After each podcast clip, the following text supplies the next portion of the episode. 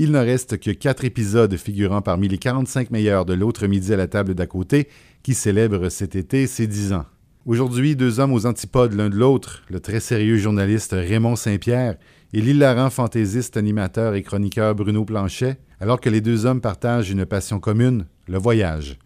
Au menu, souvenirs d'ailleurs et flashbacks exotiques dans un épisode diffusé originalement le 3 janvier 2009.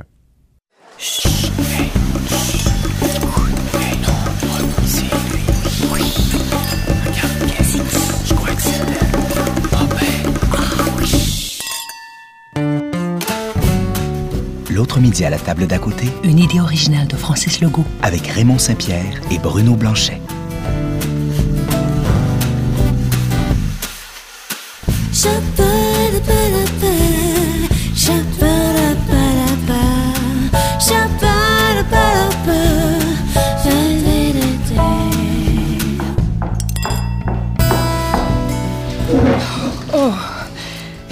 Excuse-moi, ça fait 30 minutes que je tourne en rond. Pas moyen de se stationner. Jaillis sur le plateau. Allô, es-tu là? Pourquoi t'as les yeux dans le vague de même? J'écoute nos voisins de table. Quoi? Quoi? De quoi tu parles, là? Puis pourquoi tu chuchotes? Regarde. Le petit monsieur avec ses lunettes rondes. Hein? C'est le journaliste de Radio-Canada, Raymond Saint-Pierre. Puis il mange avec... Ben là, c'est pas parce que Raymond Saint-Pierre mange à côté de toi que ça te donne le droit des corniflés. Mais. Le gars avec la tuque renfoncée, c'est Bruno Blanchet. Le mime. Le reporter de la presse et de 3600 secondes d'extase. J'ai dû respirer des vapeurs de colle sans m'en rendre compte, moi. Saint-Pierre et Blanchet. Mais de quoi ils se parlent? Ah, là, on a le droit des corniflés. Souvent, on, on va à des, euh, des assemblées où il y a des correspondants étrangers, puis les gens nous posent des questions. Puis un soir, il y a un monsieur qui m'avait laissé bouche bée, comme il m'avait dit Comment arrivez-vous à, à- à faire face à la solitude quand vous êtes sur la me Mon Dieu, quelle question. Ça inquiète beaucoup les gens, ça. Ouais, hein? Ça, depuis que je suis revenu, là, c'est une des questions qui m'a été le plus Ah. posée. Ça, t'as pas peur des fois? Hmm. Mais étonnamment, il y a personne en entrevue qui m'a encore demandé, ça fait quatre ans et demi que je me balade, où t'es allé? Ouais. Personne! Pas une seule fois quelqu'un me posait la question. Eh ben, by the way, t'arrives de quatre ans et demi de voyage, t'es passé par où? T'es allé où? T'as fait quoi? Non, non, c'est vraiment... C'est des-. Non, mais c'est intriguant parce que les gens se questionnent surtout sur comment tu t'es senti dans, dans l'étranger, dans l'exil, la solitude, c'est pas un mal dont on souffre à l'étranger, à moins de se refermer puis de se mettre dans une bulle puis d'être en lutte contre l'environnement dans lequel tu De fuir quelque chose. Il y a des gens pour qui, par exemple, qui arrivent en Inde puis là, c'est Ben, le bad- trip total. Ben voilà, c'est un grand choc. Gens, je pense que les gens, souvent, ils se préparent pas assez avant de partir aussi. Comment on se prépare pour pas... à- Ben, tu comment- lis, il faut lire, il faut, faut, faut s'être intéressé à ce qui se passe dans ces pays-là. Moi, je trouve au moins un peu avant, savoir à quoi s'attendre. Parce que l'Inde, c'est pas beau tout le temps. Non. C'est pas agréable tout le temps, ça sent pas bon tout le temps. Mais Mais, en même temps, c'est tellement riche. Une fois qu'on a passé par-dessus ça, c'est incroyable. C'est des découvertes. Tu es à l'école en permanence, là, chaque heure de la journée, Mm-hmm. À apprendre euh, à, à connaître ces gens-là, euh, la vie étrange souvent que ces gens-là vivent en Inde. C'est passionnant. L'Inde représente cette espèce de summum de l'aventure, du, du tourisme, du... Ouais. Combien de fois j'ai entendu « Oh, si t'es pas allé en Inde, tu t'as pas comme vraiment voyagé. » Et je fais « Ben non, l'Inde, c'est c'est relativement facile. Tout est écrit en anglais. Ouais. Les trains sont plus Oui, ou la moins langue, l'heure, sont moins, il n'y a pas de la langue, attention. Et il y, a, et il y a du première classe, et il y a du transport en avion. Tu peux aller n'importe où, n'importe quand. Hmm. Non, c'est clair. Voyager en Inde, si tu te débrouilles euh, le moindrement en anglais, let's go, c'est facile. C'est certain que tu vas être malade à un moment donné. Donné. Qu'il faut que vraiment que tu surveilles ce que tu manges, puis les mains que tu serres. Et euh, c'est vrai qu'ils que sont... tu bois, les glaçons dans ton Mhm. c'est vrai qu'ils sont beaucoup, puis que des fois, ben, ça peut être un peu agaçant. Mais euh, moi, je, personnellement, je pense qu'il y a des, j'ai vu des endroits en Chine qui étaient bien plus, pas terrorisants, mais le défi était bien plus grand, là, Ouais. de me rendre du point A au point B. J'étais dans le, le- tu connais Dans sûrement, le Inner Mongolia. Ouais, ouais. J'étais à Rohat et je voulais aller voir le mausolée de Gengis Khan. Mm-hmm. Écoute, le cauchemar, là. Mais tu leur fais confiance. À un moment donné, le chauffeur a ouvert la porte puis il a pointé dehors. C'est là. J'ai descendu et là, il n'y avait rien. Et là, j'ai conclu que je devais attendre quelque chose. Fait que j'ai attendu. Et là, il est arrivé un autre autobus qui a dit C'est toi, ça, qui s'en va? J'imagine qu'il a dit ça, puis il m'a amené au mausolée, qui était fermé pour rénovation. Cela dit. Ben oui, ça valait la peine. Cela dit. Ah non, ça valait pas la peine du tout. Souvent, quand on revient de reportage, là, les gens nous demandent, c'est ça, c'était-tu dangereux, euh, t'as risqué ta vie, euh, ça a-tu de l'allure, ces gens-là, ils vivent dans la misère, on est-tu bien chez nous? Ça, c'est à peu près le refrain qu'on entend constamment. Puis je me dis, pour une fois qu'il y a une espèce de chronique, là, où c'est quelqu'un qui voyage, qui part à l'aventure, qui voit le, le monde, puis c'est pas nécessairement à chaque fois, ça a-tu de l'allure, ils vivent-tu dans la misère, euh, j'irai jamais là, je pourrais pas vivre comme ça et tout ça, parce que moi, j'ai toujours peur, comme journaliste, de- de d'enlever le goût de voyager aux gens parce qu'on va dans des endroits durs, on va dans des endroits où ça se bat souvent, on va dans des endroits où il y a des malades, il y a des, il y a des tragédies euh, naturelles ou des tragédies humaines. Et c'est vrai que moi, quand je reviens, souvent, c'est un peu la réaction des gens. Ah, bah, t'es brave, t'es allé là, moi, j'irai jamais. Ça a-tu de l'allure? Ça, c'est ce que les gens, euh, le commentaire qu'on entend souvent. Puis ça, moi, ça me met tellement mal à l'aise parce que tu vois des gens, surtout des jeunes, qui vont se refermer, euh, se couper du monde parce que justement, on leur fait un peu peur. Donc, j'aime bien ça qu'il y ait une chronique, moi, qui nous revient puis qui disent attention, là, on peut, on peut y aller. Ça, c'est ça que je trouve intéressant. C'est une bonne idée. Je sais pas qui l'a eu de faire une chronique en plus de carrément partir à l'aventure. Mais moi, j'aime beaucoup, en tout cas. Merci. En fait, ça fait quatre ans et demi que je suis dans la cave chez mes parents. C'est ma mère qui écrit ma chronique. D'abord, est-ce que tu as choisi de couvrir des conflits? Moi, ce qui m'intéresse, c'est la nouvelle. Tu vois, est-ce que j'ai une bonne histoire? Par exemple, l'Afghanistan, il y a un an, euh, on suivait des soldats canadiens que Radio-Canada avait suivis avant à l'entraînement. On voulait les voir sur le vrai terrain? Est-ce qu'ils sont préparés pour cette mission-là? Est-ce que l'entraînement a ser- servi à quelque chose et tout? Donc ça, c'est une histoire. tu vois. Ben, les gens me disent que c'est dangereux d'y aller. Je le sais que c'est dangereux, l'Afghanistan, mais on a une bonne histoire. Bon, on a sauté sur une bombe là, dans notre tank, évidemment, on s'est fait brasser pas mal. Dieu merci, il n'y a pas eu de blessés. Mais en revenant, encore une fois, les gens me disaient, mais pourquoi tu vas là? Pourquoi tu fais ça? Mais les gens pensent souvent qu'on est très insensible à, à ce qu'on voit. Dans, tu débarques dans la grande misère jusqu'aux genoux, puis tu sais... euh, les gens disaient, vous êtes là avec vos grosses machines qui valent euh, des dizaines de milliers de dollars, vous filmez ça, bing bang, vous mettez ça en ondes, puis tout ça, puis vous avez pas l'air d'avoir de la compassion, par exemple, pour les gens que vous avez fréquentés. Ben, souvent, on n'a pas le temps de l'avoir, tu vois, parce que, comme je te dis, le mot efficace, c'est ça, il faut être efficace. C'est souvent après ou euh, à d'autres moments que ça nous frappe, c'est certainement. Mais souvent, dès le début, on débarque dans des tragédies où on a l'air d'espèce de robot insensible. Pour s'approcher des gens, là, avant que les gens se mettent à, à- à parler, il faut qu'ils... faut que toi aussi, tu sois approché. Il faut qu'ils soient habitués à te voir la bête. Il faut que tu sois familier avec eux. C'est la même chose avec des soldats. Nous, on a passé trois semaines avec eux. Au début, ils n'étaient pas très accueillants. Les soldats canadiens venaient de perdre deux de leurs amis qui étaient morts brûlés dans leur tank, là, justement, qui avait explosé. Ils n'étaient pas très euh, prêts à, accueillir des journalistes à, grand, bras euh, ouverts. Et l'armée nous l'avait dit, vous débarquez là, démerdez-vous, parce que les gars, là, ils sont secoués. Et puis ça a pris du temps, mais après, les gars, ils te parlent. Et c'est là qu'on a une vraie histoire humaine, pas juste de la mécanique, pas juste des soldats qui répondent les mêmes phrases, les mêmes, le même refrain typique. Mais tu parlais de la confrérie des journalistes dans le monde. Ça aussi, c'est précieux. En tout Ah, ben, en- c'est comme vous en- autres, en- les voyageurs. voyage, oui, oui, Ben, c'est la, c'est même- ça, la même chose. Visiblement, j'ai lu dans ton livre, tu retrouves des gens à un moment donné, tiens, un tel est rendu là. euh, Il y a quelque chose de, de réjouissant d'appartenir à une espèce de communauté internationale qui n'est pas reconnue, qui n'a pas de sigle dessus, il n'y a pas d'emblème, il n'y a pas de drapeau. Ouais, on est, pas, juste euh, des pas gens. voyageurs qui... sans frontières. Non, non, on est juste des gens qui sont en contact et qui se croisent et qui s'échangent des contacts. Et là, euh, moi, à chaque jour, j'ouvre un- le courriel. Ben, j'ai toujours une surprise de salut. Salut, c'est Big Pete. Je suis à Kota Kinabalu. Je viens de sortir de l'hôpital. J'ai failli mourir. Mon copain a failli mourir. Il a eu la fièvre de dengue. Le dengue? De dengue, Ah, oui. Il s'est retrouvé dans un, dans un hôpital de Brousse. Son, euh, ses plaquettes sont descendues à un niveau tellement bas, il pouvait même plus se brosser les dents, de crainte que ses gencives se mettent à saigner, puis ça aurait pas coagulé, puis il serait mort au bout de son sang. Mais tu vois, j'ai un- un- un- quelqu'un qui m'écrit qui oh, puis il est en Tanzanie, un Israélien qui est en train d'apprendre à fabriquer des, des tam-tams. Wow. Et à chaque jour, il y a toujours quelqu'un qui refait surface. Et c'est génial parce que de se revoir, puis j'imagine ça doit être la même chose Ah. pour les journalistes.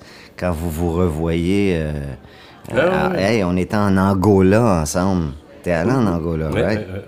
Et euh, tu pas mal être le seul blanc là-bas, là. On était la première équipe. euh, Cette guerre-là durait depuis une quinzaine, 13 ans.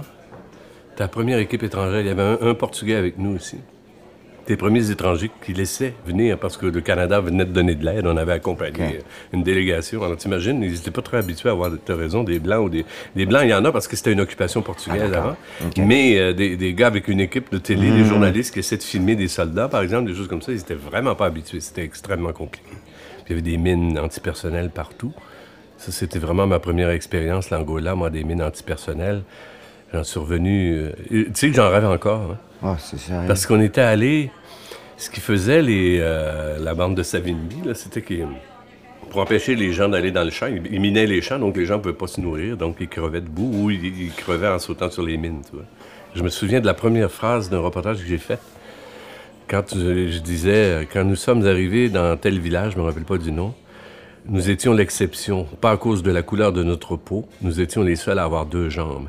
Et là, il y avait un panne de caméra, et on voyait des jambes, une béquille, une jambe, une béquille, comme ça. Tout le village était unijambiste ou pas de jambes, parce que tous les gens, quand tu crèves de faim, à un moment donné, tu te dis, je vais prendre une chance.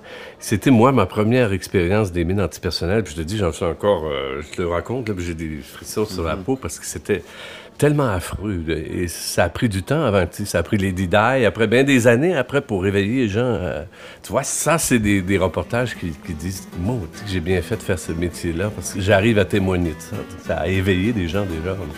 L'Angola, ouais, c'était une guerre très sale. Très sale. Pouh. Ouais, je te dis que Raymond Saint-Pierre, il a l'air d'aimer ça manger. Ça m'étonne pas. Quand on voit Raymond Saint-Pierre à la télé, c'est clair que c'est un bon vivant. Mais Bruno Blanchet, par exemple, j'aurais pas cru. Au nombre de places perdues que Bruno Blanchet a visitées, il a dû en manger des affaires bizarres. J'ai mangé de la queue de zébu euh, au, euh, à Madagascar. Ah. Ça m'a pas plu beaucoup. Ouais, J'ai mangé moi, du l'impression de manger crocodile un- un c'est pas très bon. Crocodile, ça sent mauvais Ouais, ça c'est sent ça. très, Ça très, très mauvais. Et en fait, tous ceux qui élèvent le crocodile n'en mangent pas. Euh, les. Cambodgiens, c'est ça. Ils savent ce qu'ils mangent. Le, le pire que j'ai goûté, moi, c'est le singe. Non, ça, j'ai jamais essayé. Oh. Il y a aussi le fait que j'avais vu arriver le singe le matin. En personne? Ouais. Ben, il était déjà comme un peu, euh, un peu mort. il avait été. euh, on avait déjà brûlé le poil, mais ça avait l'air d'un. Bon, je le décrirai pas. Ouais, bon. Mais ça, non, ça m'a pas plu du tout comme viande. Si la chair humaine avait un goût, là, j'y ai jamais goûté, j'y goûterai sûrement jamais. Ouais. Euh, euh, Souhaitons-le. Et euh, on imagine que ça doit goûter ça. Sais, on a un malaise en mangeant ce viande. Ben, Vraiment un malaise. Ah, si ben tu- oui, moi, je toucherais pas à ça. La seule fois que j'ai mangé du chien, je le savais pas. Ah, ah. C'est des Chinois qui m'ont joué Et un puis? tour dans une réception. Bah, c'était une viande froide, donc ça veut- c'était un peu neutre, tu sais, puis un peu. Euh, Mais j'étais pas content de l'avoir euh, d'avoir mangé ça. Puis à Pékin, t'as des restos de chiens. C'est des espèces de gros pots de ragoût. Ils mangent ça l'hiver, puis disent ça réchauffe à l'intérieur quand tu manges ça. Ah, ils ont toutes les bonnes raisons pour en manger. Moi, j'ai bien aimé l'araignée. Le Cambodge euh, est un peu spécialiste de. Oui, ils ont des euh, spider farms. Ah, bah, Des- ça, je savais pas que ça se euh, ouais, mangeait. des J'ai mangé du scorpion frit, moi, en Chine, mais pas Il n'y a, pas grand-chose dans le scorpion. hein. Non, des chips, ouais. L'araignée, au moins, tu as la petite boule derrière là, avec laquelle ils tissent les fils. Ah bon, puis c'est ça qui se mange. Et Je ça, savais ben, tu manges tout, là. Regarde, c'est long comme ça, là. Ben, les pattes sont repliées en avant puis derrière. Tu vois, les, les pattes, le corps, ça se mange assez bien, c'est croustillant. C'est quand tu arrives à la, la petite boule derrière que tu fais Bon, là, est-ce que je croque dedans? Ou est-ce que je l'avale d'un coup, comme ça? Ou est-ce que je croque et je regarde? Ça, c'est le défi. manger. Tu sais, T'imagines les gens à côté qui entendent ça? C'est frais, hein? Excusez-nous. Oh, mais cela dit, c'est bon, c'est fibreux et. C'est très bon. Ça fait pas comme la bubble yum ou la. Comment elle s'appelait la gomme où il y avait un centre liquide, là? Il paraît que c'est bon pour la santé. Ça et les, euh, ben, les insectes, beaucoup en Asie. Mhm. Ouais, ça. Ouais, de tous les insectes. oh, j'ai- J'aime bien les petits vers euh, blancs. On va arrêter. Excusez-nous. Pardon. Pardon, madame. Un autre petit verre de blanc. Non, mais il faut essayer. C'est notre devoir d'essayer ces choses-là. Quand on est Non, c'est ailleurs, sûr, mais bon, il faut garder son, ses limites aussi. on va pas aller dans le tigre, puis dans l'hippopotame, puis dans le- le- l'ours, le- oui. et le... hum. Ouais. Le serpent, c'est pas mauvais. Ça goûte le Oui, poulet. ça, ils ont une façon bien particulière en Chine de le manger, le serpent. Ah, ça, je l'ai pas fait, par exemple. Quand il, il- Ouais, avec le- le... sang, puis le... Oui, c'est ça. Vous buvez le sang, puis après vous mangez le Faut serpent. parler moins fort. Moi, je pense que là, là, les gens viennent d'être complètement dégoûtés. On vient de vider le restaurant. bon appétit. Là, dans ton livre, il y a, il y a un épisode qui me rappelait un épisode que j'ai vécu qui est très semblable. On était hum, en 79, c'était ma première grosse couverture étrangère pour Radio-Canada. On est allé à la frontière de la Thaïlande et on couvrait le fait qu'il y avait des gens qui fuyaient le Cambodge, le régime Khmer Rouge, là, puis qui étaient des cadavres ambulants qui sortaient de la forêt. là. Il y avait des camps de la mort qu'ils appelaient parce que les gens venaient pour mourir. Euh, C'était vraiment effrayant. Il y avait le camp de Sakeo, je me rappelle, qui était vraiment effrayant. Alors on allait là, nous, puis on couvrait, tu vois, puis euh, arrive le midi, on se dit, bon, ben, on va aller manger parce qu'on était sur la route depuis 2 heures du matin. Puis on arrive, il y avait une espèce de resto sur le bord de la route. là, puis la madame euh, nous donne le menu en taille. Évidemment, nous, aucune façon qu'on puisse savoir c'est quoi. Alors, on lui demandait, ça, c'est quoi? Puis là, elle nous disait, elle nous montrait, ça, c'est quoi? Mais au moins, elle nous montrait la bête, hein, puis ça, c'est quoi, ça, c'est quoi? Puis à un moment donné, ben, on dit, on va prendre ça, ça. Puis, euh, mais elle, elle avait compris qu'on voulait tout ce qu'on avait montré. Oh, Seigneur. Et... Comme l'histoire Ah, c'est ça, ben oui, c'est dans ton livre. Alors, mon gars, arrive des poissons sur brasero, des poissons à la fumée, à la vapeur, des, des- des poulets de toutes les couleurs, des œufs. Il y en avait, il y en avait, il y en avait partout. Finalement, ben, on a nourri tous les, les gens des ONG, là, de la Croix-Rouge, puis tout ça qui était dans le camp pour aider. Ils sortaient pour manger de temps en temps. On avait nourri tout le monde parce qu'on avait à manger pour à peu près 60 personnes. Elle avait tout vidé, la, la cuisine au complet. C'était un peu le même épisode, toi, dans ton livre. Ça bien fait Ben, c'est pas ça. ben, en même temps, en Chine, on s'étonne pas de ça. ça hein, c'est là-bas, on, on les voit manger. Écoute, ils ont des, Ah oui, des ils ont banquets, des, des banquets toujours. Puis, on dirait que plus il en reste, plus ils sont. C'est bien vu, C'est bien vu.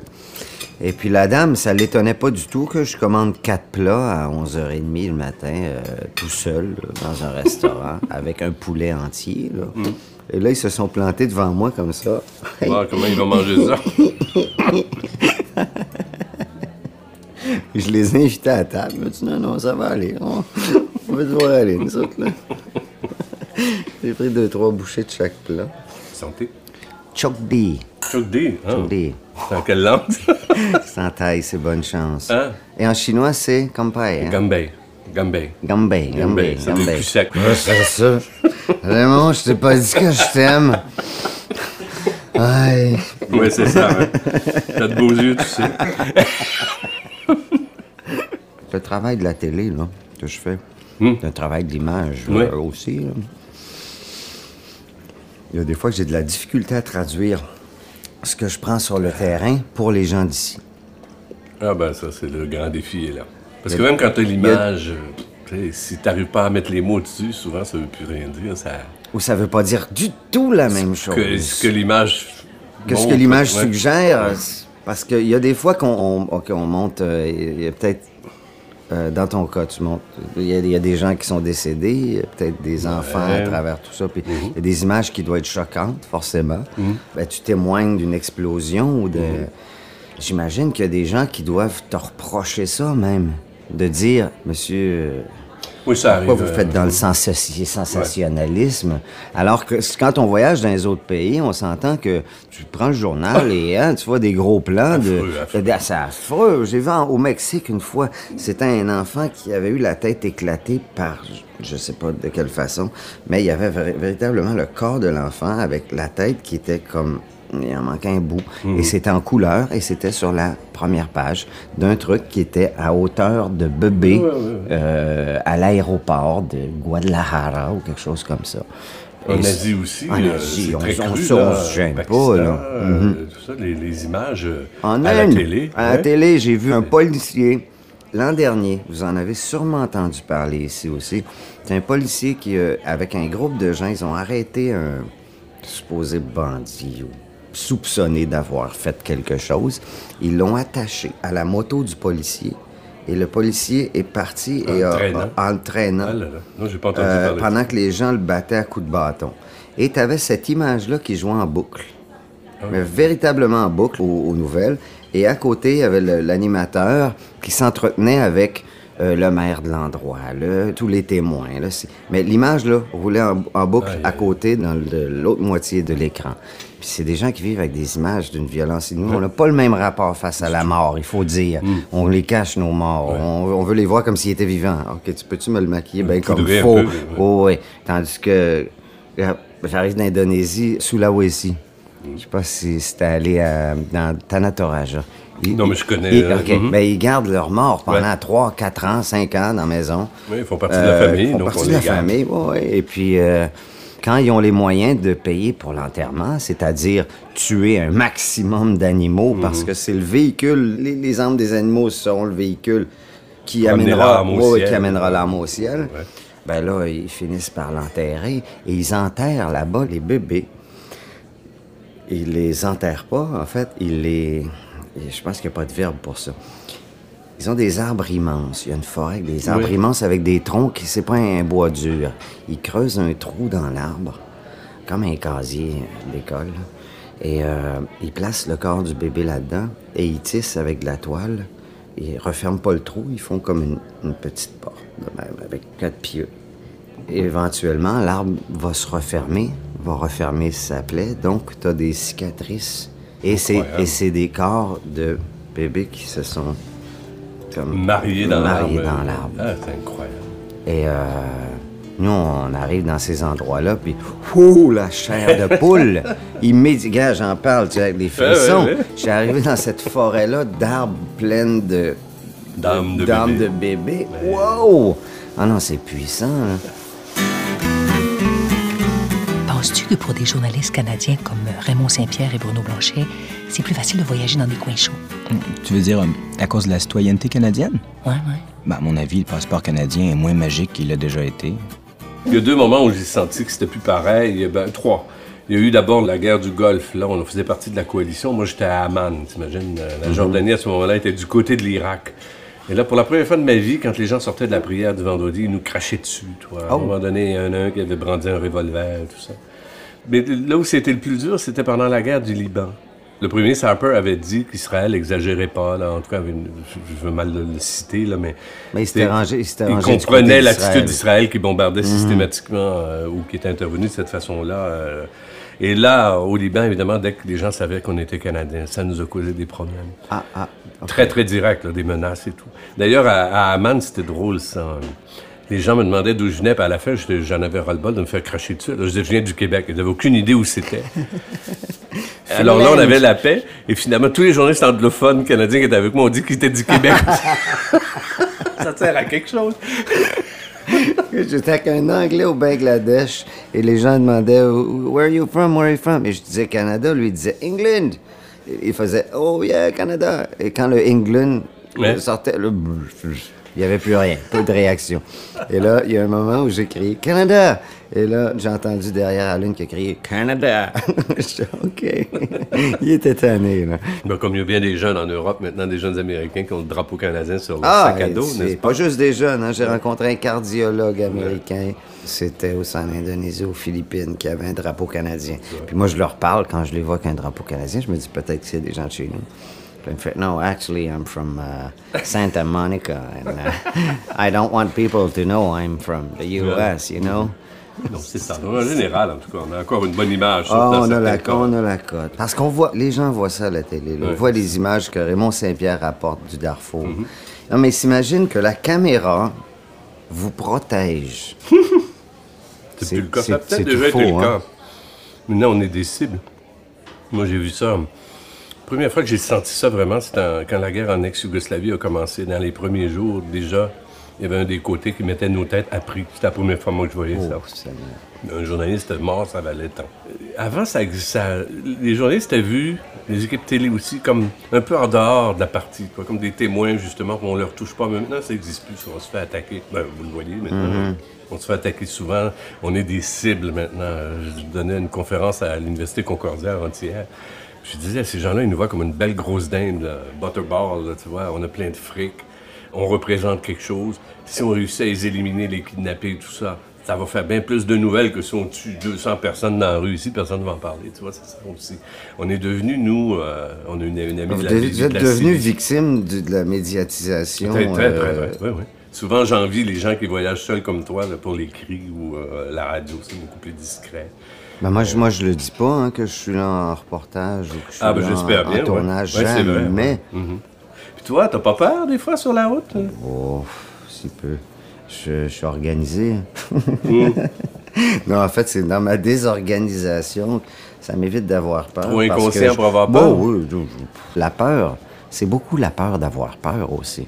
Hein? Tu sais, c'est deux jours avant d'aller quelque La nuit part. avant. la- ouais, bon, ben, je dors pas parce que j'ai peur, parce que j'ai peur d'avoir peur quand j'arriverai là-bas. Par exemple, à un moment donné, je suis en Tanzanie, à vélo, et je m'en vais du côté du. euh, autour du lac Victoria. Et je- ça y est, ça commence, hein? Il va tout casser. J'ai rien cassé. c'est un toast. C'est un toast. Oui, alors, en Puis BC donc, oui, en Tanzanie, Bessic en Tanzanie, je m'étais acheté un Hero, un Bessic indien de 23 kilos, qui ne sert pas à faire de la bicyclette, qui sert à transporter des marchandises. En fait, c'est un gros porte-bagages. C'est un, gros- oh, c'est un gros porte-bagages. Et euh, je venais de sortir d'Ouganda. J'avais eu la malaria. En tout cas, pour faire une histoire courte, je décide de prendre une route. Je regarde sur la carte, je vois une route qui traverse un, un parc national. C'est 80 km. C'était à peu près le maximum que je pouvais faire avec le vélo, mais c'était sur du plat. Donc, je me suis dit, bon, ben, là, je suis un peu en forme, je vais attaquer. Et juste avant d'attaquer la route, je m'arrête dans un petit café. Et euh, la dame me voit arriver. Hey, Mozungo, Mozungo, where you go? Puis je dis, ben, je m'en vais de l'autre côté du parc, dans cet endroit-là. Et je me rappelle plus du nom, Mwanza, je crois. Elle me regarde avec des gros yeux, et elle me dit, You are going to die. c'est bien de le dire. ouais, ouais, c'est- je l'ai remercié. C'est euh, comme dans les films d'horreur. le- Ouais, le, ouais. monsieur, le monsieur au garage qui est comme ça. Don't go to Nous, the camp. un, un réfugié autour. Toi, tu vas mourir. Mais elle avait raison, parce qu'il y avait des brigands rwandais qui squattaient la forêt et il y avait des lions. Elle a dit, ben, si c'est pas un qui te prend, ça sera l'autre. Donc, j'ai dû rebrousser chemin puis faire trois jours de bicyclette dans le sens opposé puis prendre un bateau. Mais tout ça pour dire que, ne sachant pas vers quoi je m'avançais, moi, j'avais aucune crainte. Et si cette dame-là ne s'était pas trouvée sur mon chemin, on serait peut-être pas ici aujourd'hui en train de jaser, parler, hein. mais on serait peut-être ici et j'aurais même pas réalisé que j'avais traversé ce jour-là un endroit qui était potentiellement mortel. Et euh, je suis persuadé que j'ai vécu plein d'aventures où je n'ai pas eu le temps de réaliser que j'étais en danger. Euh, Il n'y en a qu'une seule qui m'a vraiment, vraiment effrayé. C'était à bord d'un boutre, les bateaux traditionnels malgaches, ouais, Pas de moteur, un bateau euh, fait main euh, en bois avec deux voiles. voile, assez, hein. un assez grand bateau, mais quand même une coquille de noix au milieu du canal du Mozambique. Et euh, il y a eu un orage. Et j'ai réalisé ce jour-là que j'avais peut-être pas nécessairement le pied marin.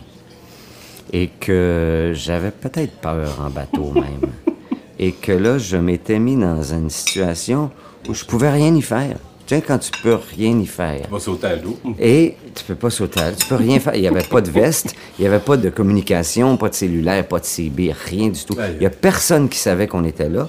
Tu sais, dans- eux, ça va, la mer, ils sont habitués. Quand le bateau est penché comme ça, là, tu tiens au, euh, au câble, là, t'es presque debout. Debout là. sur l'eau, en fait. hein. Et, euh, et que là, t'as les marins qui se tordent de rire parce qu'ils voient dans ton visage que t'es terrorisé. J'ai fait une crise de panique. Mais une vraie de vraie. Je connaissais pas ça, la panique. Et j'ai étouffé. Et là, je, je pouvais ni sortir, ni. Je pouvais être nulle part. Et euh, ça, tu vois, la seule véritable frousse. Ça La- revient la dans les vraie- rêves, ça? La vraie de. Oui. Ça revient, hein? Oui, ça revient. Ça intense. revient, c'était tellement intense que quand je suis arrivé en Tananarivo, j'ai posé le sac à l'hôtel et euh, mon bras gauche s'est engourdi, ma jambe aussi, et j'ai senti un malaise Oh. et je me suis dit, oh, quelle façon idiote de mourir. Tu sais, j'aurais pu mourir sur le bateau au moins, tu sais. Je suis allé chez le médecin, elle m'a dit que je faisais un dédoublement du premier rythme. Je sais pas comment ils appellent ça. Ça devient comme speed metal dans ton... Dans ton euh, OK. Ça fait... Et euh, elle me dit, euh, est-ce que vous êtes fatigué? Est-ce qu'il y a quelque chose qui vous a peut-être épuisé ou énervé depuis quelque temps? J'ai dit, ben peut-être je viens de traverser l'Ouganda puis la Tanzanie en vélo, puis j'ai célébré le Nouvel An à Soweto. Je les écoute jaser, là. Puis je les envie, moi, Raymond Saint-Pierre puis Bruno Blanchet. Hein? Qu'est-ce que tu veux dire? Ben, la vie de globe-trotter, vivre des aventures pas croyables comme Bruno Blanchet ou, ou me retrouver dans des coins dangereux comme Raymond Saint-Pierre. Il me semble que ça doit être trippant. Moi, non. J'aime trop mon confort pour ça, puis, je m'ennuierais trop de ma famille. Puis, puis tu vois, juste l'idée de passer Noël sans neige, là, non, non, non, non, non, non, non, non, non, non, je suis pas capable. Non. Ma plus belle histoire des fêtes, c'était vraiment le Nouvel An Soweto, qui est célébré aussi le 31 décembre. Parce que souvent, hein, on est dans un pays, puis oh, c'est Noël. Ben, c'est, OK, on est le 15 avril, c'est le fun. Ou le Nouvel An, ben, népalais ou thaï. Ouais, ou, oui. Moi, je célèbre toujours 3-4 Nouvel An par année, puis j'étais en 2548. Ben là, le Nouvel An, c'est à Soweto. J'arrive à Soweto. Euh, en fait, à Johannesburg. T'es allé à Johannesburg. Est-ce que t'aimes Johannesburg? Je connais très mal, je suis juste passé. Je- J'ai jamais fait de reportage en Afrique du Sud. C'est un des endroits où j'aimerais beaucoup aller. Donc, ça, j'ai bien lu d'être chronique sur un. Mais Johannesburg, c'est pas très aimable. Hum. C'est des gens blancs qui vivent barricadés dans des, des, ban- des banlieues, c'est des forteresses avec euh, des barbelés. Puis sécurité et tout. J'avais pas envie d'être là. Bon, Bon. J'avais envie d'être avec les Africains. Mhm. Et pour moi, je sais que les Africanaires, ils sont africains depuis plusieurs générations. Je suis allé à Soweto dans un bed and breakfast. Tu savais qu'il y avait des bed and breakfast à Non. Soweto? Mais je me souviens dans la chronique, tu as mentionné un espèce de fou qui était dans ce coin-là. Ah, ben c'est ça. Et là, ça, hein? je suis allé dans un bed and breakfast à Soweto qui est juste en face de chez Desmond Tutu. Mhm. La maison de Desmond Tutu. L'autre bord de la rue, il y a un bed and breakfast. Et c'est une maison euh, unifamiliale. euh, la porte est ouverte. J'entre. Allô, allô, il y a quelqu'un.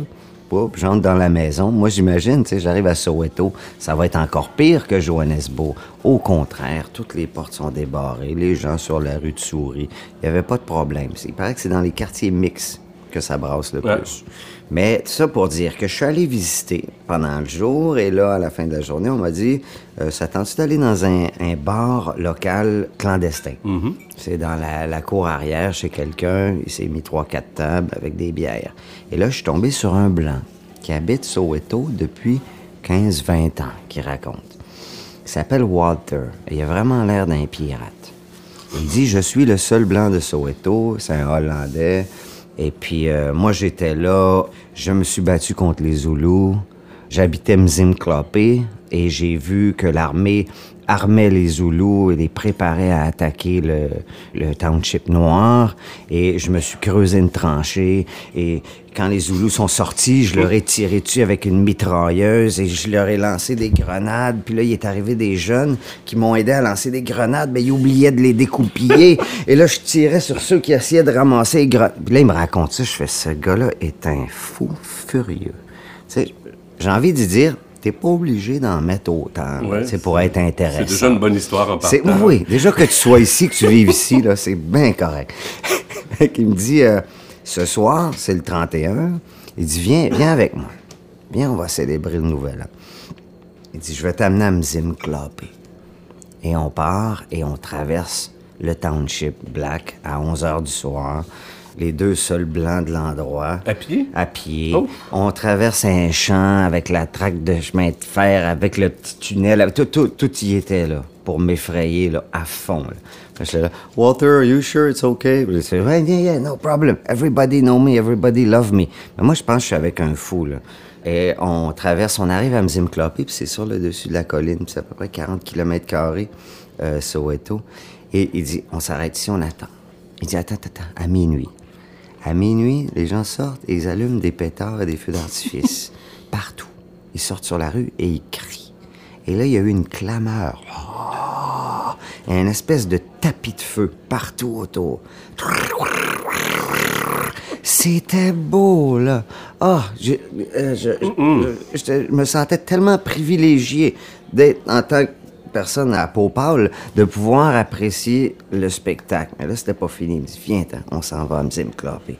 On arrive, les gens sortent sur la rue et nous courent après pour nous embrasser. Ah, mon- Ils sont, écoute, ils sont tellement excités de voir des Blancs débarquer. C'est Thank you so much coming to our house. Compliments. Ils disent pas Happy New Year. Ils disent Compliments, compliments. Puis les grosses mamans qui te pognent de même. Oh.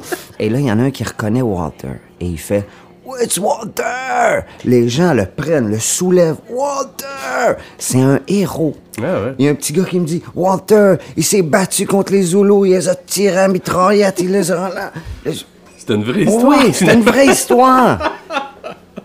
C'était une légende. Et là, il y en a un autre qui me dit Oh, Walter, une fois, ils ont envoyé des chiens de la police, puis il a battu quatre chiens. Walter, c'est vrai l'histoire des chiens. Il oh, il croit pas tout ce qu'on te raconte à mon propos. Très modeste, mais écoute, j'étais vraiment qu'une légende. Puis moi, j'ai envie d'aller le revoir, puis de faire quelque chose avec Ben, ce lui. serait une superbe Aller- histoire. euh, c'est un personnage. Et on a passé deux jours à faire la fête dans Mzimklopé. On est vraiment complètement disparu de la circulation. Le bed and breakfast où je vivais, la dame a appelé la police. Euh, La police s'est mise à ma recherche. Et quand, j'ai réapp- wow. et quand j'ai réapparu deux jours plus tard, ils étaient fâchés contre moi parce que j'avais pas donné signe de vie. Puis, tu sais, il y a des endroits au monde où tu te dis, moi, j'irai jamais là. Jamais. Pourquoi j'irais là? Tu sais, on voit des images de Soweto toujours. Et c'est toujours des images prises à sauvette du Ouais, highway. ouais, exactement. Dans l'auto, Dans l'auto, ouais. Puis là, t'entends des, des gens qui y vont avec des policiers, avec des Ouais. tanks, puis des, des- des missions d'aller attraper des gens qui se tirent de ce que... Ben, c'est tout faux, là. Ben, il y a du vrai, je suis persuadé. Ouais, c'est pas du- n'importe qui qui pourrait débarquer là, quand même. Ben, si je l'ai fait, pas mal n'importe qui peut le Ouais. faire. Mais ça Ouais. prend Walter. Ah, pour ça, oui. Pour Ah, ça, ça. ben voilà. ah, ah, ah, pour ça, oui. Je- pour ça, oui, t'as raison. J'avais le. Ouais, j'avais le passeport pour Mzimklopé. Parce c'est que, beau j'y, nom. parce que j'y serais pas allé. Ouais, c'est du, euh, du Kurso, ça. Ouais. Parce Oh, que es-tu capable Maria de le faire? Makeba chantait comme ça. Là. Il y a une année, on s'était retrouvés. euh, les Russes, entre 85, ils nous avaient permis, euh, finalement, de donner un visa pour aller euh, faire des reportages, non seulement à Moscou, mais en Azerbaïdjan et en Arménie. Le jour de Noël, on est à- en Azerbaïdjan, à Bakou. Puis, c'est un endroit très sinistre, avec du pétrole qui fuit partout dans le terrain. c'est pollué à mort, puis c'est laid. Puis c'était sous le régime soviétique encore. Puis on interviewait des gens laids, puis euh, dans des bureaux laids, tout était laid. en tout cas. Puis ce jour-là, on devait interviewer un gars euh, qui... Il y avait des premières coopérations avec des étrangers pour exploiter le pétrole d'Azerbaïdjan. Et là, il y avait une entreprise française qui était là. Alors, on décide d'aller l'interviewer, ce gars-là, le jour de Noël, ben, le 24, donc le, matin. euh. Et on l'interviewe et tout ça. Puis là, nous, on était bien déprimés. On s'est dit, bon, voilà, notre journée est faite, on va passer Noël dans notre hôtel lait avec les gens laids. puis. Et le gars nous dit comme ça, si ça vous tente, venez à soir, on fait une petite fête, nous, de Noël. Puis, euh, Entre gens laids. Ouais. Non, mais lui, il avait quand même des employés. Pas pire. Alors, euh, dit, ben oui, on a sauté sur l'occasion, puis le soir, c'est ça. Donc, t'imagines, au milieu de nulle part, il y avait, euh, on mangeait très mal en Azerbaïdjan à l'époque. Et là, lui avait fait venir un container de bouffe de Paris. Foie gras, du faisan, tout ce que tu peux imaginer, des huîtres fraîches. C'est incroyable. On est débarqué là-dedans, nous, c'était en plein paradis, là, puis euh, il y avait de la musique française en plus, puis tout le monde dansait, puis tapait avec les employés. Euh, C'était le, le Noël le plus joyeux et le plus inattendu que j'ai vécu sur la route, en tout cas. Surtout, oui. C'était incroyable. Et ça, je me rappelle, chaque fois que le temps des fêtes arrive, je me souviens de cette journée-là, complètement dingue, au milieu de nulle part, dans la laideur. On avait eu un petit rayon de soleil euh, de Noël. J'en reviens pas. Toi, t'as pas l'impression d'halluciner?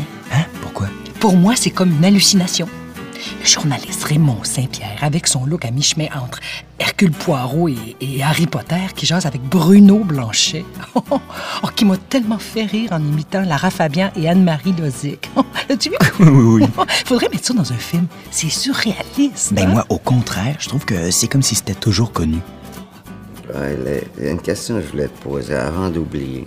Oui. Quand on revient d'un conflit, d'un conflit où on a vu des choses Ouais. qu'on n'aurait jamais cru qui pouvaient exister même, hein, des choses horribles souvent, comment on s'en remet? Comment on décroche de ça?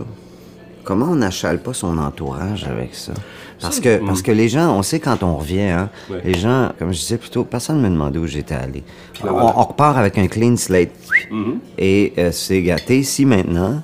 Regarde ma nouvelle voiture, ma maison, on est là. Bon, qu'est-ce qu'on fait après-midi? Qu'est-ce qu'on mange? Pas. Regarde, ça repart à zéro. Mais toi, tu arrives d'un conflit où tu as vu, bon, tu as des images, tu des images là, qui, qui te trompent jamais le, le cerveau et tu dis, euh, oh, comment je ça? Est-ce qu'il y a des gens qui vous aident ici? Est-ce qu'il y a une espèce de Non, mais euh, est-ce qu'il y a un en dé- a, Est-ce qu'il y a euh, Moi, je pense que ce qui nous aide beaucoup dans notre métier, c'est que le fait de le produire, ce reportage-là, de le monter, tu le revis dix mille fois, là, parce que tu sais c'est quoi faire du montage? Tu revois, tu revois, tu revis, tu revis. Et je pense que ça aide beaucoup, ça, à évacuer ça. C'est que pendant deux semaines, une semaine, deux semaines de montage, on redigère toute l'affaire, puis on le, on le rejette, puis en plus, on se dit, j'ai pas juste vécu ça comme l'horreur. J'amène un résultat. Ça donne quelque chose que j'ai vécu. Ça donne quelque chose que je- ça- par quoi je suis passé. Mais est-ce que tu, sans nommer, est-ce que tu connais des journalistes qui, Oui. qui sont pas revenus de choc comme Ah ça? oui, oui. J'ai un très, très bon ami qui a écrit un livre, John Steele, euh, War Junkie, qu'il a écrit. Lui est quelque part au monde. De temps en temps, j'ai des nouvelles de lui. À un moment donné, il est à Dubaï. Il est un peu comme toi, là, il disparaît. Puis depuis qu'il a écrit son livre, il essaie d'en écrire un autre, mais euh, il décrit dans son livre comment il est devenu complètement sonné par euh, le, le- le syndrome du choc post-traumatique. euh, lui, c'était un fonceur. Puis quand il couvrait un conflit, lui, il couvrait. Lui, il était là au Rwanda pendant le gros du génocide. là. Ah. Et son livre, plus tu lis le livre, plus tu comprends que ça l'a hanté, puis profondément affecté. C'était le genre, c'est un fonceur, là, tu sais, qui, qui admettra jamais que ça l'a, ça le hante et que ça l'envahit. Puis évidemment, à un moment donné, tout ça l'a, complètement dépassé, puis il a, il a vraiment pété une coche, comme on dit en québécois. Mais euh, ça m'est- il m'est pas arrivé, mais je dis pas encore, parce que, il y a des hôtesses de l'air après 20 ans qui se mettent à avoir peur d'aller en avion. Alors, nous, c'est la même chose. Donc, je dis pas que ça m'arrivera pas. Je dis pas... Quand ça arrive à des gens, je le comprends très bien que ça puisse arriver. Ça arrive à des soldats, là. Ça arrive à des infirmières. Ça arrive à des, médecins qui... euh, de médecins euh, sans frontières ou médecins du monde ou tout ça, quand, à force d'être exposé à de la misère extrême et de, de pouvoir rien faire, je pense que c'est- là que c'est le plus frustrant, je pense, c'est quand tu peux rien faire. Alors nous, on, a- on se donne l'impression peut-être que on fait quelque chose, on est un peu utile en, en bout de ligne. Et, euh, je pense que c'est ça qui aide beaucoup. Là. Ça justifie. Ça se comprend, là. ce que je dis? Oui, oui, ça se comprend très bien. Ouais. Et quand est-ce que Raymond va écrire un livre? Ça, je me suis fait demander ça souvent. Dis-toi, j'ai jamais. euh, je, me, je me suis jamais senti prêt encore à, à l'écrire. J'ai l'impression que j'ai pas grand-chose à dire aux gens à part de ce que j'ai fait. euh. Ça va venir peut-être à un moment donné, là, mais euh, pour l'instant, je suis pas prêt encore. Mais il n'y a pas de, y a pas de, de carnet de carnet Ouais, de, mais j'ai tendance à laisser. de- euh, Non, je suis très paresseux là-dessus. Je Une fois un reportage fini, il est fini. On passe à autre chose. Euh, Je devrais, j'aurais dû, tu sais, moi. J'ai vécu la chute du mur de Berlin. J'étais là cette nuit-là. là, Ça s'est passé sous mon nez. Euh, ça, j'ai pris des notes, oui. J'aurais peut-être dû l'écrire plus tôt. Je sais pas. euh, plein de gens me posent des questions là-dessus. C'est un, événement. Ça, c'est un événement que j'ai vécu qui a fait basculer l'histoire. C'est bien celui-là. Là. Tu, tu peux pas. euh, L'Europe a basculé, puis le monde a basculé. Et puis c'était par la volonté des gens. Là. Puis ça te passait sous ton nez, sous tes yeux, là, en pleine nuit. C'était incroyable. Ça, je l'écrirai un jour. Puis, tu vois, il y a des petits flashs comme ça, mais. C'est rare que je parle de, de ce que je vis ou de. Je suis pas trop jaseux d'anecdotes et tout ça. Moi, je suis pas très. euh, à moins d'être avec des amis, en famille. Mais même là, euh, les gens savent quand je reviens d'un voyage, si je raconte rien, c'est parce que peut-être je suis en train de le digérer. Puis on va attendre. Puis. euh, je suis pas très à monsieur anecdote. Ah, j'étais là un jour. Mais les, gens, J'étais sur le front. les gens à qui j'ai euh, dit que je te rencontrais aujourd'hui m'ont tous dit Ah, On me semble qu'on le connaît pas assez. Me semble, ah oui, il a fait ça. Ah oui, c'est vrai. Ah, il est en Chine. de me Ah, il était- plus. Ah, c'est un chin. ouais, ben moi, il m'est arrivé quelque chose qui est dans le livre d'ailleurs. Un Noël en Malaisie, tout seul à Kuala Lumpur. Quelqu'un m'a demandé d'où je venais parce que en Malaisie, ils te demandent d'où tu viens. Il y a des pays où ils te demandent où tu vas. Par exemple, quand on marche en Thaïlande, ils font Painai, Painai. Où, où vas-tu? Au Bangladesh, ils te demandent tous d'où tu viens. C'est. Euh, T'es allé à Dhaka? Mais, Ouais, ouais. Est-ce que t'aimes Dhaka? Ah, c'est. Particulier, hein? Oui, c'est- populeux, il y a beaucoup de misère, c'est un pays précaire, en plus, qui est à ras de l'eau, puis qui est toujours inondé toutes les années.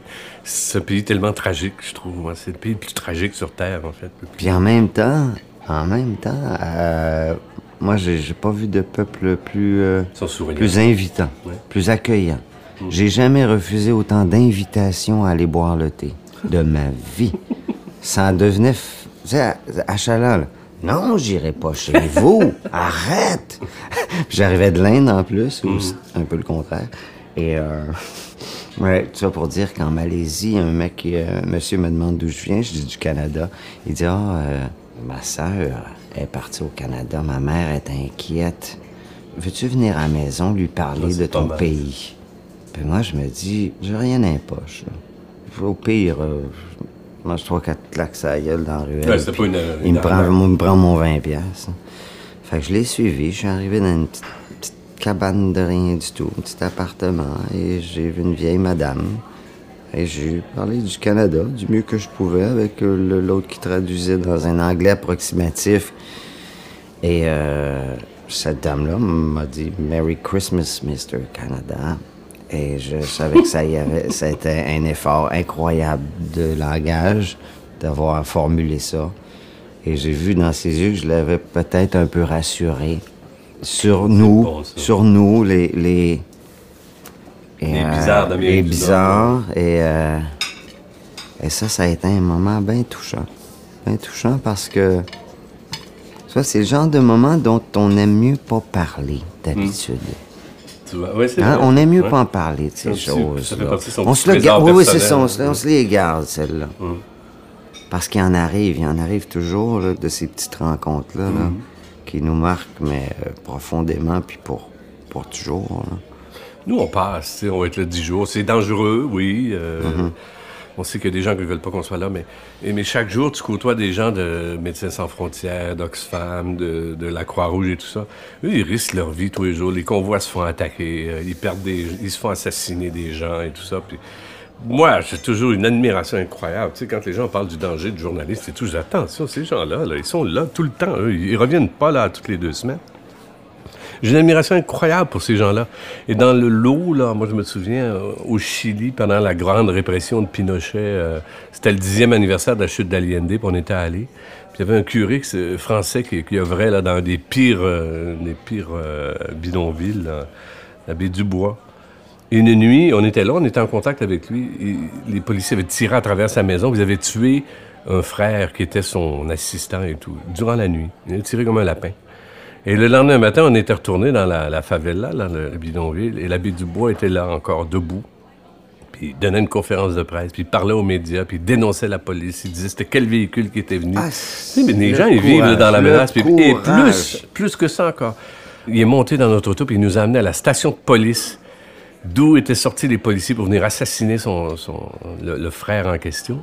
Et là, on s'est mis à filmer la station de police, et là, à peu près 20 policiers nous ont sauté dessus, bing bang et tout, puis ils nous ont rentrés en dedans. Et là, euh, pendant des heures, on était détenus, puis là, euh, ils nous disaient Laissez-moi pas ici parce que je ne ressortirai pas vivant. Partez jamais sans moi. Puis là, les policiers essayaient de nous dire Allez-vous-en, allez-vous-en. Puis là, nous, on disait Non, non, on sort pas de là. Euh, lui, il sort avec nous, sinon on sort pas. Et c'était sorti sur les fils de presse parce a des gens qui nous avaient vus nous faire arrêter avec l'abbé Dubois, que les gens connaissaient, le père Dubois.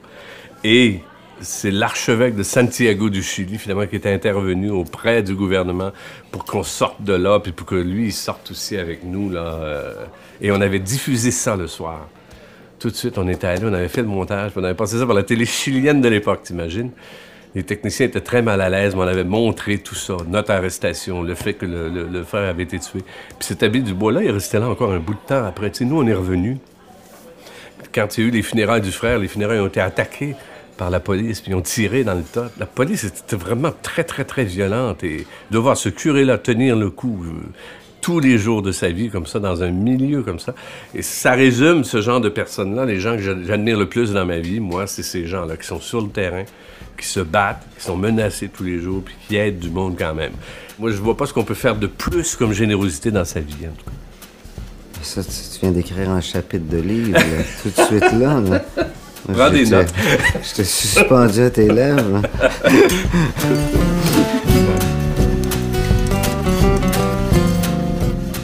C'était l'autre midi à la table d'à côté. Avec Bruno Blanchet et Raymond Saint-Pierre. À la recherche Frédéric Audinet. À la technique Pierre Léger et Serge Brideau. À la narration Élise Guilbeault. Et Éric Paulus. Un merci particulier à Johan et Dorothée du Petit Nissard. L'autre midi à la table d'à côté est une émission signée Francis Legault.